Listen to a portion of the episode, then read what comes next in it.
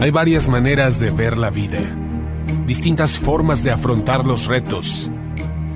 Cada palabra y acción tiene un resultado. Crisis o cambio. Imposibilidad u oportunidad. Derrota o victoria. Destino o decisiones. Culpabilidad o responsabilidad. Mentira o verdad. Víctima o vencedor. La diferencia se marca en los pensamientos, las ideas y las acciones. Esto es Mensajes de Victoria con Marco Tulio Carrascosa.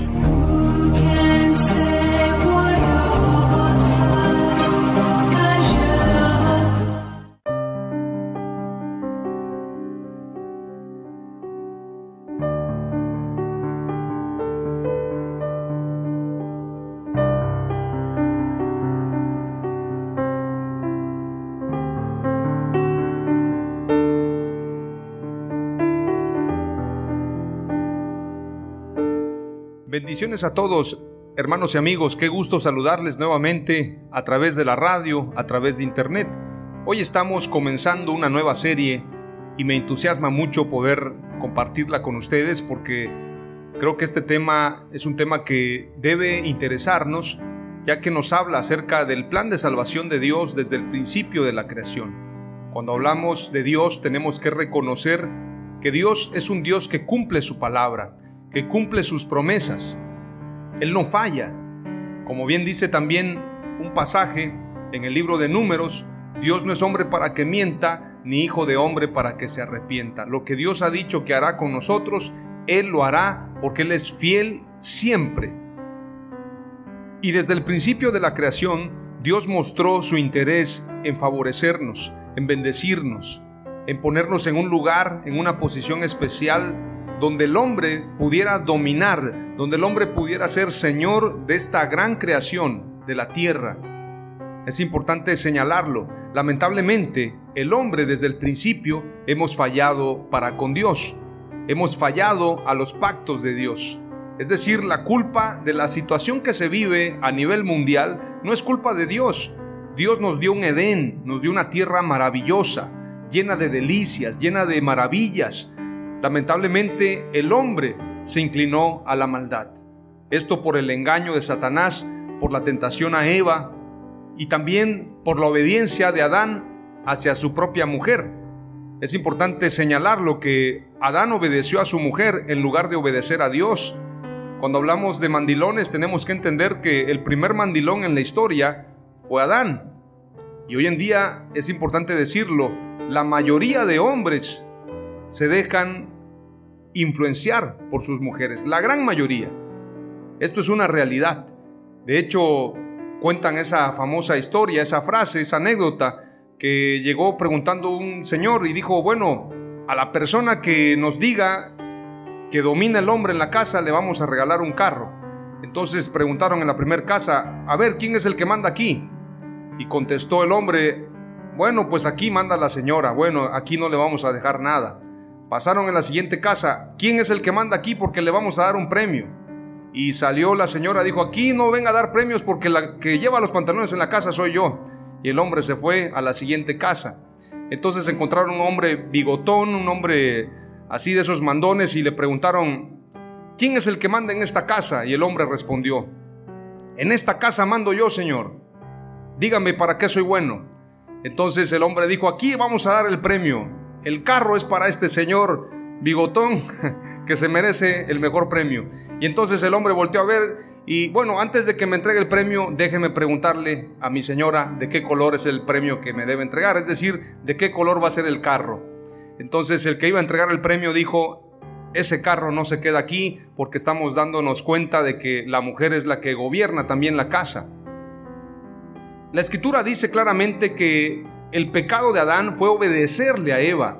Por cuanto obedeciste a tu mujer, entonces tendrás esta consecuencia. Fue desechado del Edén. Entonces, el engaño fue no solamente para Eva por parte de Satanás, sino que una vez que fue engañada Eva, engañó también a Adán. Lo influenció para que él también comiera de ese fruto prohibido. Entonces, la consecuencia, una de las consecuencias que vamos a mencionar también el día de hoy, es que Eva precisamente pierde la posición de igualdad que tenía con el hombre. La situación de que eran iguales, eran, en este sentido, tenían el mismo valor. Ahora no.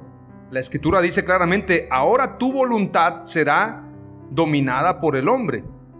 El hombre se coloca como cabeza, pero esto es después de la violación del pacto en el Edén. Al principio no fue así. Esto tenemos que entenderlo para poder dimensionar lo que se perdió en el Edén.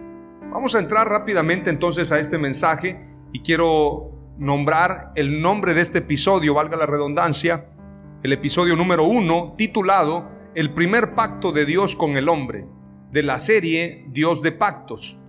Vamos a entender lo que significa la palabra pacto. Pacto viene del latín pactus, que significa acuerdo, algo ensamblado o trabado, asegurado y establecido. Es un sustantivo neutro que proviene del participio pactus, aum, del verbo pangere, que significa clavar, fijar, ensamblar, determinar por acuerdo, convenir, y de donde también se derivan las palabras compacto, impacto, empatar y pauta, entre otras. El concepto de pacto aparece en relación con varias historias bíblicas, pacto bíblico, como por ejemplo cuando Moisés en el monte Sinaí, junto a la comunidad de Israel, establece un compromiso ante Dios para el cumplimiento de sus mandatos. También Jesucristo, cuando se ofrece para garantizar la salvación de la humanidad. Es importante señalar, existen pactos bilaterales donde las dos partes tienen que cumplir, o unilaterales donde se requiere que una de las partes cumpla con aspectos predeterminados, así como condicionales o incondicionales. El pacto de Dios en el Edén fue un pacto condicionado. En este sentido, la única condición para mantener toda esa bendición era la obediencia, era no comer del fruto que estaba en medio del huerto. Era la única condición, yo creo que era un pacto donde teníamos todo, no había mayor exigencia, solamente no probar de ese fruto. Pero teníamos muchos beneficios. Veamos lo que dice Génesis capítulo 1, verso 26 en adelante. Y vamos a ver la condición en la que Dios pone al hombre en el Edén. Entonces dijo Dios, hagamos al hombre a nuestra imagen conforme a nuestra semejanza y señoree en los peces del mar, en las aves de los cielos, en las bestias, en toda la tierra, y en todo animal que se arrastra sobre la tierra. Y creó Dios al hombre a su imagen, a imagen de Dios lo creó, varón y hembra los creó. Y los bendijo Dios y les dijo, fructificad y multiplicaos, llenad la tierra y sojuzgadla, y señoread en los peces del mar, en las aves de los cielos, y en todas las bestias que se mueven sobre la tierra. Y dijo Dios, He aquí que os he dado toda planta que da semilla, que está sobre toda la tierra, y todo árbol en que hay fruto y que da semilla, os serán para comer. Es decir, era una comida vegetariana, era una dieta totalmente vegetariana, frutas, verduras, semillas, hojas, era una alimentación bastante especial la que tenían Adán y Eva. Pero también las bestias. Veamos el verso 30 del capítulo 1 y a toda bestia de la tierra, y a todas las aves de los cielos, y a todo lo que se arrastra sobre la tierra, en que hay vida, toda planta verde le será para comer, y fue así. Es decir, no había esa cadena alimenticia que existe hoy en día, donde observamos, a mí me da mucho coraje en lo personal cuando observo, por ejemplo, una serpiente comiéndose una vaca, a mí me molesta mucho eso, me da ganas de volarle la cabeza a la serpiente, o cuando observo un sapo tragándose una rata. Bueno, eso no era al principio. En el Edén, todos los animales, las aves de los cielos, las bestias de la tierra, todo lo que se arrastra sobre la tierra en que hay vida, comía toda planta verde y eso era la dieta alimenticia de los diferentes animales que habían en la tierra. No había una cadena alimenticia carnívora, ni siquiera en los hombres, es decir, Adán y Eva no comían animales, ni tampoco los animales se comían entre ellos. Esa era la bendición en el Edén para el tema del el ecosistema, para el funcionamiento del Edén, cómo funcionaba en cuanto a alimentación, en cuanto al orden, pero sobre todo el liderazgo lo tenía completamente el hombre. Cuando digo el hombre no me refiero a Adán solamente, sino a Adán y Eva. Es importante señalar esto. El primer pacto tiene que ver precisamente con ese mandato de Dios al hombre, con las encomiendas. Entendemos como pacto lo que es convenido, ya sea por parte de dos personas o por parte de una sola persona, un convenio unilateral. Por ejemplo, los trabajadores muchas veces reciben un convenio unilateral donde se les ponen las condiciones para poder cobrar un salario, pero el trabajador que fue contratado no puede establecer sus condiciones porque a él lo contrataron. Le dicen, mira, te vamos a dar estos beneficios, vas a obtener esto y aquello, pero tienes que venir puntual y tienes que cumplir con estas tareas. El día que tú no cumplas con alguna de ellas o seas encontrado en algún acto de corrupción, entonces serás despedido. Ese es un convenio que tiene una encomienda a la persona que está recibiendo ese convenio. Es decir, Adán no estaba en posición de poder pedir, sin embargo había recibido todos los privilegios y Dios demandaba de él únicamente obediencia. Veamos lo que dice el verso 31. Y vio Dios todo lo que había hecho, y he aquí que era bueno en gran manera, y fue la tarde y la mañana el día sexto. Hay una película, por cierto, de Arnold Schwarzenegger, se llama El sexto día, y habla del plan malévolo del hombre, de los científicos, de crear clones. Muchos piensan que la clonación se quedó en el tema de la oveja Dolly, para nada, la clonación ha continuado y se cree que hay lugares, hay laboratorios donde están clonando humanos, pero esto obviamente de manera clandestina. Pero sin duda alguna, la clonación humana debe ser ya una realidad y es un plan malévolo. Esta película Sexto Día habla precisamente que en el sexto día fue la creación del hombre y el sexto día culminó el trabajo de Dios para que el séptimo día descansara. Por eso el verso 31 dice, y vio Dios todo lo que había hecho, y aquí que era bueno en gran manera, y fue la tarde y la mañana el sexto día. Al séptimo día descansó. Este gran pacto bíblico del Edén determinó el inicio de la vida del hombre y su salvación, en el cual podemos ver la condición en la que Dios colocó al hombre en el Edén. En el huerto del Edén, el hombre y la mujer eran señores y tenían la responsabilidad de guardar la creación de Dios. En base a los pasajes que leíamos en el capítulo 1 de Génesis del verso 26 al verso 31. Por mencionar algunos puntos importantes, Dios hizo al hombre conforme a su imagen y semejanza para señorear sobre los peces del mar, las aves de los cielos, las bestias de la tierra y sobre todo animal que se arrastra. Si somos a imagen de Dios, es decir, que tenemos la oportunidad de tener sabiduría, inteligencia y un poder creativo también. Poder crear a través de nuestras manos, poder crear diferentes proyectos, diferentes sueños. Dios hizo al hombre conforme a su imagen y semejanza, con un propósito, para señorear sobre los peces del mar, las aves de los cielos, las bestias de la tierra y sobre todo animal que se arrastra. Qué interesante que el escritor señala primero para señorear sobre los peces del mar, porque la Tierra, que no debería llamarse planeta Tierra, sino planeta agua, porque más del 50% es agua. Se habla de por lo menos el 60-70% de la Tierra es agua, mares, glaciares, ríos.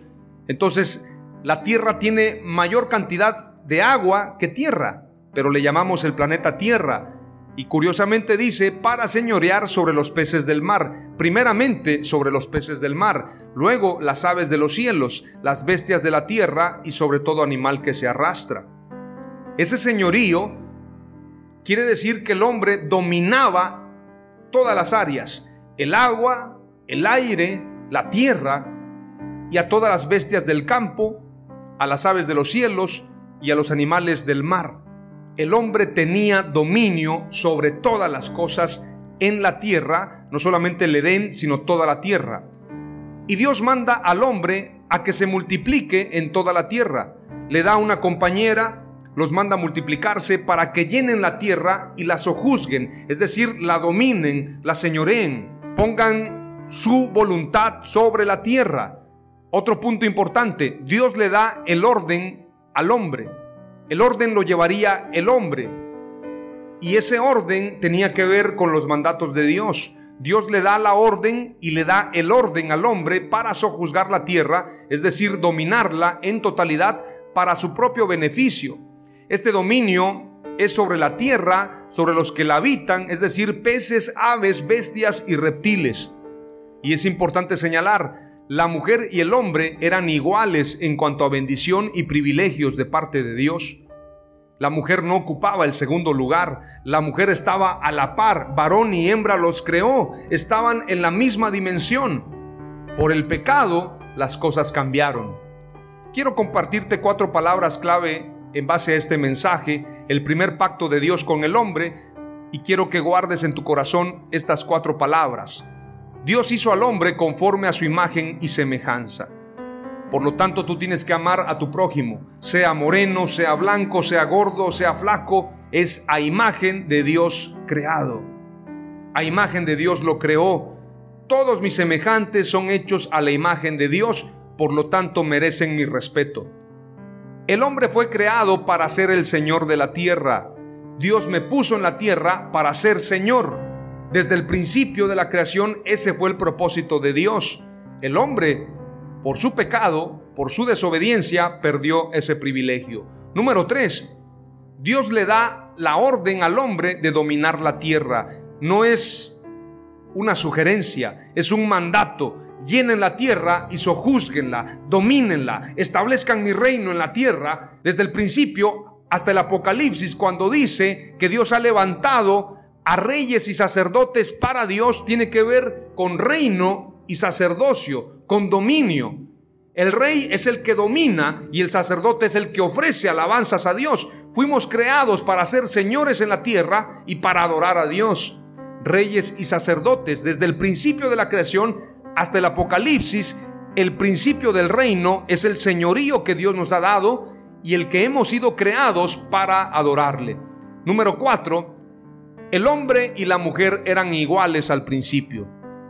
A causa de la desobediencia se perdió esta bendición y hoy hay guerras, hay luchas, feministas que están rompiendo paredes, rompiendo cristales, hombres que han perdido el liderazgo a causa del pecado. Pero esto no era así al principio. Vamos a terminar con una oración y le vamos a pedir a Dios que nos permita recuperar ese Edén, aunque para nosotros el Edén es su presencia. Oramos a Dios. Padre amado, te doy gracias por este mensaje titulado El primer pacto de Dios con el hombre. Señor amado, te rogamos que nos concedas poder recuperar el Edén, que tu presencia nos lleve al lugar de vida, que tu presencia nos lleve al lugar de gozo, al lugar de delicias, al paraíso. Te adoramos con todo el corazón y te damos gracias. Danos las fuerzas para poder dominar en esta tierra y para establecer tu reino. En el nombre de Jesús. Amén. Aleluya.